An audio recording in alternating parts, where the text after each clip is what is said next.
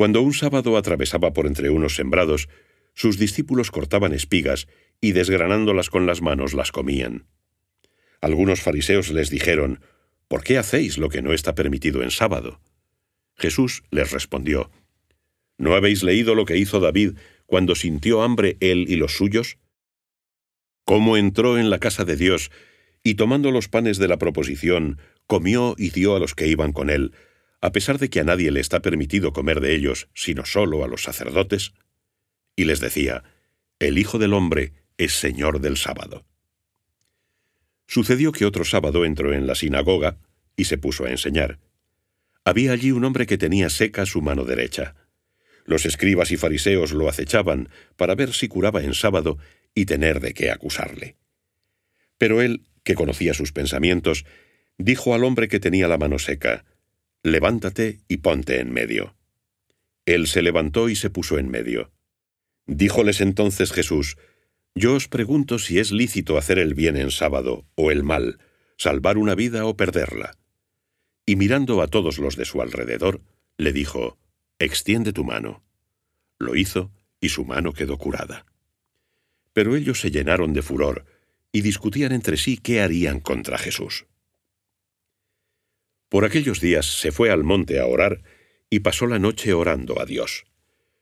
Cuando se hizo de día llamó a sus discípulos y eligió a doce de ellos, a los que llamó también apóstoles, a Simón, a quien apellidó Pedro, y a su hermano Andrés, a Santiago y Juan, a Felipe y Bartolomé, a Mateo y Tomás, a Santiago de Alfeo y Simón llamado Celotes, a Judas de Santiago y Judas Iscariote, que fue el traidor. Bajando con ellos se detuvo en un lugar llano con un grupo numeroso de sus discípulos y mucha gente del pueblo, de toda Judea, de Jerusalén y del litoral de Tiro y Sidón, que vinieron para oírle y ser curados de sus enfermedades. Y los que eran atormentados por espíritus inmundos quedaban curados. Toda la multitud intentaba tocarle porque salía de él una fuerza que sanaba a todos. Y él Alzando los ojos hacia sus discípulos, dijo, Bienaventurados los pobres, porque vuestro es el reino de Dios. Bienaventurados los que ahora tenéis hambre, porque seréis saciados. Bienaventurados los que ahora lloráis, porque reiréis. Bienaventurados seréis cuando los hombres os odien y os expulsen, os insulten y proscriban vuestro nombre como maldito por causa del Hijo de Dios. Alegraos ese día y saltad de gozo, porque vuestra recompensa será grande en el cielo. De este modo se comportaban sus padres con los profetas. Pero hay de vosotros los ricos, porque ya habéis recibido vuestro consuelo. Hay de vosotros los que ahora estáis hartos, porque tendréis hambre. Hay de vosotros los que ahora reís, porque gemiréis y lloraréis. Ay cuando los hombres hablen bien de vosotros, porque así se comportaron sus padres con los falsos profetas. Pero yo os digo a vosotros que me escucháis, amad a vuestros enemigos, haced el bien a los que os odian, bendecid a los que os maldicen, orad por los que os calumnian. A quien te hiera en una mejilla, preséntale también la otra, y a quien te quite el manto, no le niegues la túnica. Da a todo el que te pide, y no reclames a quien toma lo tuyo. Tratad a los hombres del mismo modo que deseáis que ellos os traten a vosotros. Si amáis a los que os aman, ¿qué mérito tenéis? Pues también los pecadores aman a quienes los aman. Y si hacéis el bien a los que os lo hacen, ¿qué mérito tenéis?